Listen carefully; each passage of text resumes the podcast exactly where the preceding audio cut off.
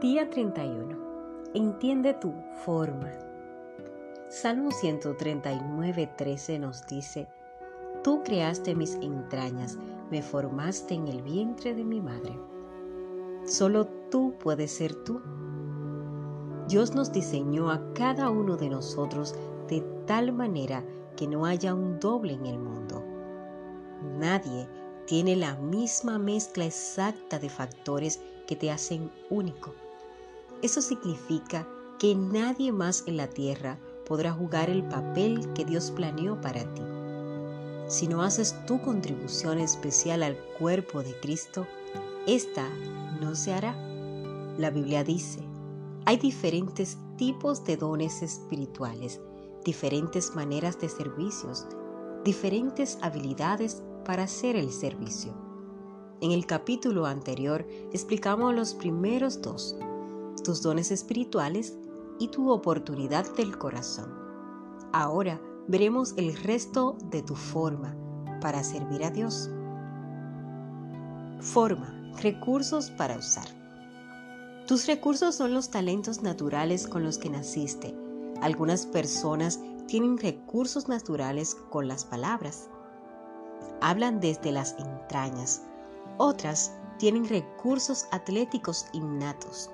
Son excelentes en coordinación física. Otros son buenos en matemáticas, música o mecánica.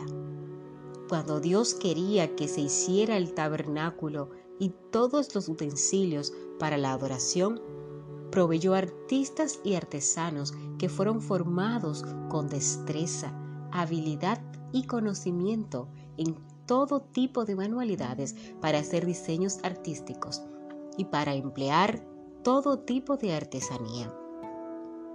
Aún hoy Dios confiere esas habilidades y miles más para que las personas puedan servirle. Todos nuestros recursos provienen de Dios Incluso los que usamos para pecar son dados por Dios, solo que son mal usados o abusados. La Biblia dice, Dios nos ha dado a cada uno de nosotros la habilidad de hacer bien ciertas cosas. Dado que las habilidades naturales o recursos provienen de Dios, son tan importantes y espirituales como tu forma espiritual. La única diferencia es que ellas te fueron dadas al nacer.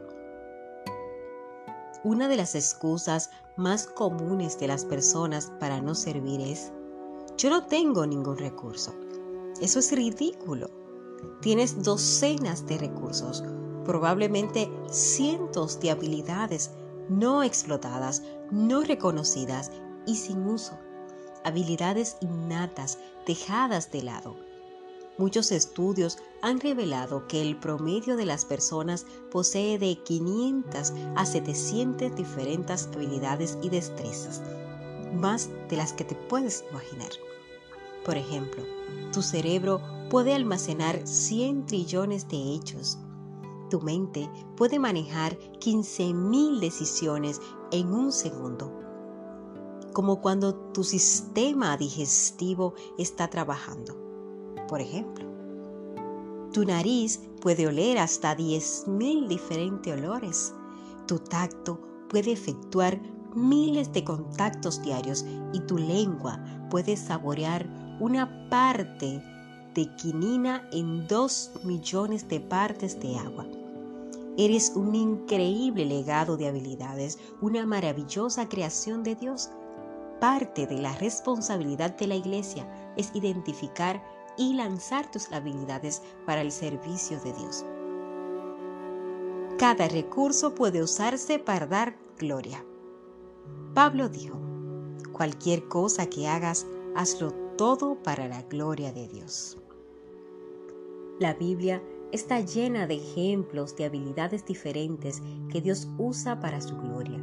Aquí hay algunas mencionadas en las Escrituras por ejemplo, la habilidad artística, habilidad arquitectónica, administrativa, bancaria, naviera, para hacer caramelos, debatir, para diseñar, para embalsamar, bordar, cultivar, pescar, dirigir, manejar, construir, hacer música, armas, coser, pintar, plantar, filosofar, inventar, campinterar, navegar, vender, ser soldado, marino, enseñar, escribir literatura y poesía.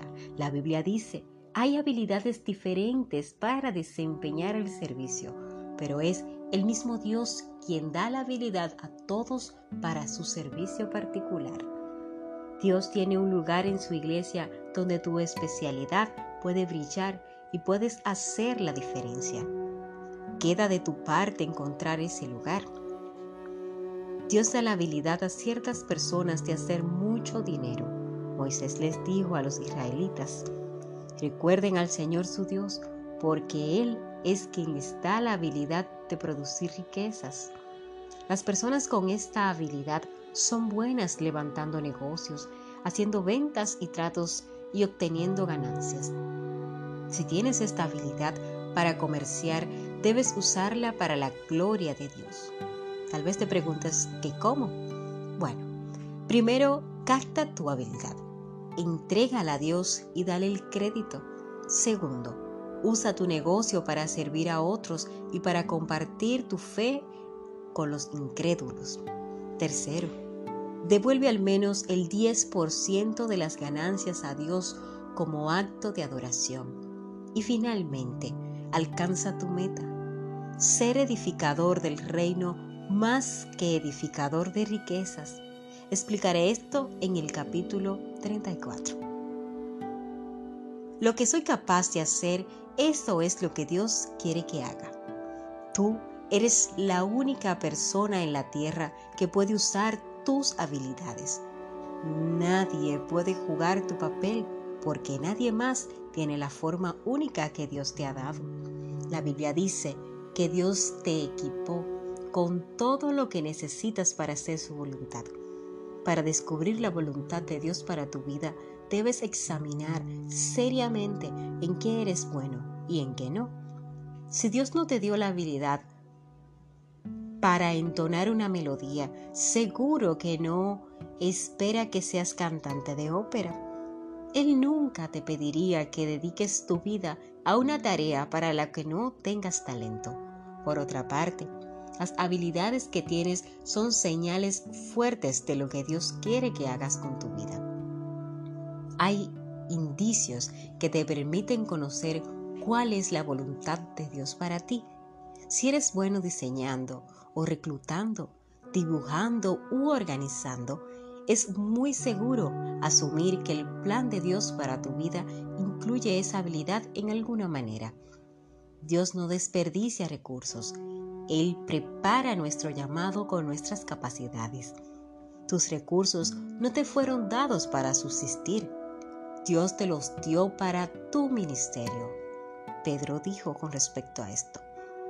Dios les ha dado a cada uno de ustedes algunas habilidades especiales. Asegúrense de usarlas para ayudarse cada uno, compartiendo con otros los muchos tipos de bendiciones de parte de Dios. En este momento, cerca de 7.000 personas están usando sus habilidades ministeriales en la iglesia, proveyendo los más variados tipos de servicios que te puedas imaginar reparando carros donados para darlos a los necesitados, haciendo los mejores convenios para las compras de la iglesia, el jardinero, organizando archivos, diseñando arte, elaborando programas, construyendo, proveyendo ciudadanos de salud, preparando comidas, componiendo canciones, enseñando música, escribiendo grandes propuestas, entrenando equipos, haciendo investigaciones para sermones o traduciéndolos, y cientos de otras tareas especializadas. A los nueve miembros se les dice, cualquier cosa que hagas bien, debes ponerla al servicio de tu iglesia. Con frecuencia, no nos damos cuenta de lo verdaderamente únicos que somos cada uno de nosotros. Las moléculas de ADN pueden unirse en una gama de números infinitos El número es 10 elevado al 2400 por millones. Esta es la probabilidad de encontrar alguien parecido a ti.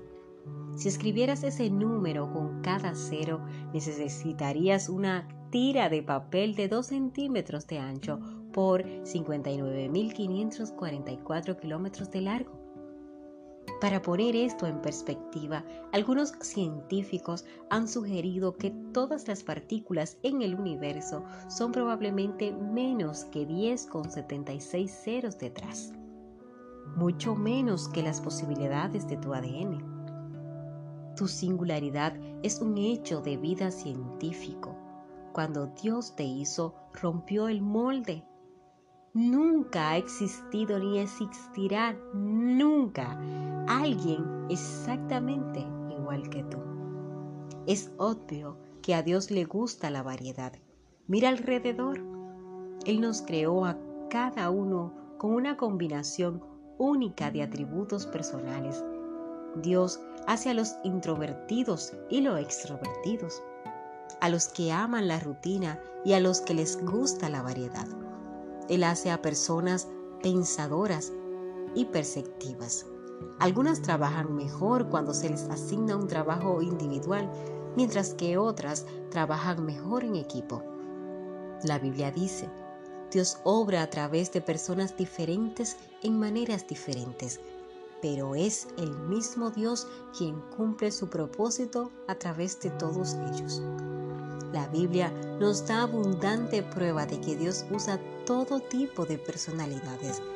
Pedro era sanguíneo. Pablo era un colérico. Jeremías era melancólico. Cuando miras las personalidades diferentes en los doce discípulos, es fácil ver por qué algunas veces tenían conflictos entre ellos.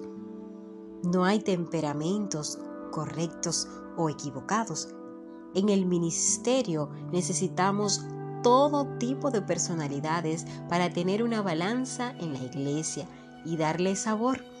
El mundo sería un lugar muy aburrido si todos fuéramos simplemente vainilla. Afortunadamente, las personas vienen en más de 30 y un sabores. Tu personalidad afectará cómo y dónde uses tus dones espirituales y recursos. Por ejemplo, Dos personas pueden tener el mismo don de evangelizar, pero si una es introvertida y la otra es extrovertida, ese don se expresará en maneras diferentes. Los carpinteros saben cuán fácil es trabajar con una textura granular. De la misma manera pasa cuando estás forzando a ministrar de una manera que es ajena a tu temperamento porque crea tensión, incomodidad, requiere fuerzas y energías extras y produce menos que mejores resultados. Este es el meollo del por qué imitar el ministerio de alguien nunca resulta. Tú no tienes su personalidad. Por otra parte, Dios te hizo para que seas tú. Puedes aprender del ejemplo de otros, pero debes de lo que aprendes a través de tu propia forma. En la actualidad hay muchos libros y herramientas que pueden ayudarte a entender tu personalidad de manera que puedas determinar cómo usarla para Dios. Así como los vitrales, nuestras personalidades reflejan la luz de Dios en muchos colores y modelos. Esto bendice a la familia de Dios con profundidad y variedad también nos bendice personalmente. Te sientes bien cuando haces lo que Dios quiere que hagas, cuando ministras de manera congruente con la personalidad que Dios te dio, experimentas realización personal, satisfacción y productividad. Forma antecedentes. ¿Sirven para algo? Tú has sido formado por tus antecedentes en la vida tus experiencias, la mayoría de las cuales estuvo fuera de tu control, Dios permitió todas ellas para su propósito de moldearte. Para determinar tu forma para servir a Dios, debes examinarlos por lo menos seis tipos de experiencias. Una sería familiares. ¿Qué aprendiste al crecer en tu familia? Otra sería educacionales. ¿Cuál fue tu materia favorita en la escuela? Las experiencias vocacionales. ¿En cuál trabajo has sido más eficiente y cuál has disfrutado más? Experiencias espirituales. ¿Cuál ha sido tu momento más importante con Dios? Experiencias en el ministerio. ¿Cuánto has servido a Dios en el pasado? Experiencias dolorosas.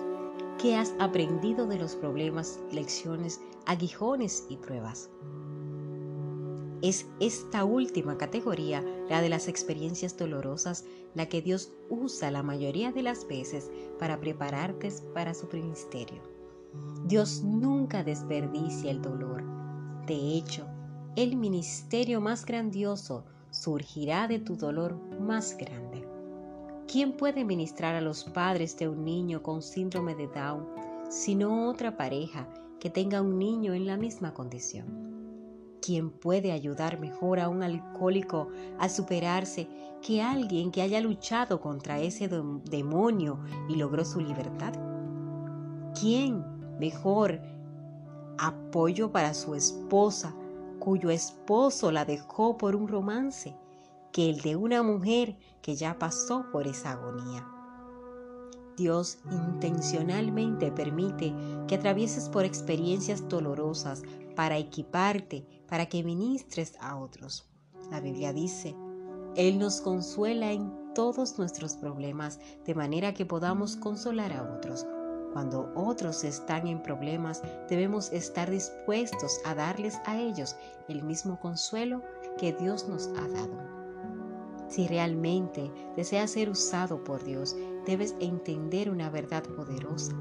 Las experiencias que más te han dejado resentido y lastimado en la vida, las que has ocultado y has olvidado, son las que Dios quiere que uses para ayudar a otros. Ellas son tu ministerio. Para que Dios use tus experiencias dolorosas, debes estar dispuesto a compartirlas. Debes dejar de cubrirlas y honestamente admitir tus faltas, fallas y temores. Quizás haciendo esto hagas tu ministerio más efectivo. Las personas se animan más cuando les compartimos la manera en que la gracia de Dios nos ayudó a nuestra debilidad más que jactarnos de nuestras fortalezas.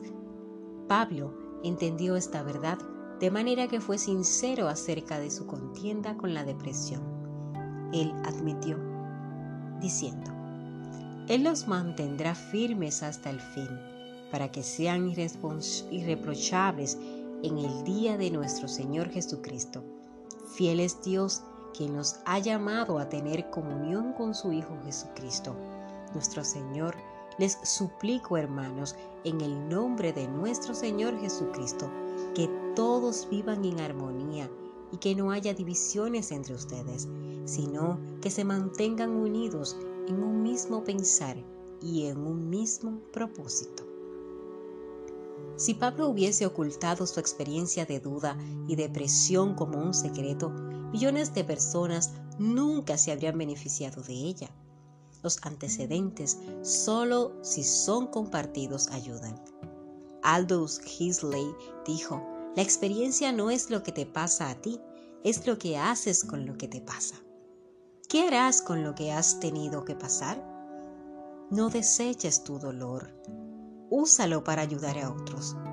Como ya hemos visto las cinco maneras en que Dios te ha formado para el servicio, espero que tengas un aprecio más profundo por la soberanía de Dios y una idea más clara de cómo te ha preparado para el propósito de servirle. Usar tu forma es el secreto para ambas cosas, eficiencia y el cumplimiento del ministerio. Serás más efectivo cuando uses tus dones espirituales y tus habilidades en el área que tu corazón desea y en la manera que mejor exprese tu personalidad y experiencia. Mientras mejor te capacites y uses tus recursos, más exitoso serás. Este es nuestro día 30 pensando en nuestro propósito, punto de reflexión, nadie puede ser yo. Versículo para recordar. cada uno ponga al servicio de los demás el don que haya recibido, administrando fielmente la gracia de Dios en sus diversas formas. Primera de Pedro 4:10. Pregunta para considerar. ¿Lo que Dios me da, habilidades o experiencias personales, puedo ofrecerlas a mi iglesia? Claro que sí. Seguro que tiene buenas y muchas habilidades para ofrecer a la iglesia, para ofrecer a las personas que te rodean, para ayudar a tu familia, para ayudar a tus amigos. Recuerda que el dolor no es simplemente por lastimarte, es para enseñarte y debes aprender de ese dolor y usarlo a tu favor y sobre todo a favor de quienes están a tu alrededor. Así tal vez puedas descubrir tu don no hay nada más satisfactorio que poder ayudar a los demás a salir de tristezas que ya nosotros hemos salido. Espero que consultes la palabra. Allí encontrarás respuesta a alguna duda que puedas tener. Hasta la próxima. Un abrazo.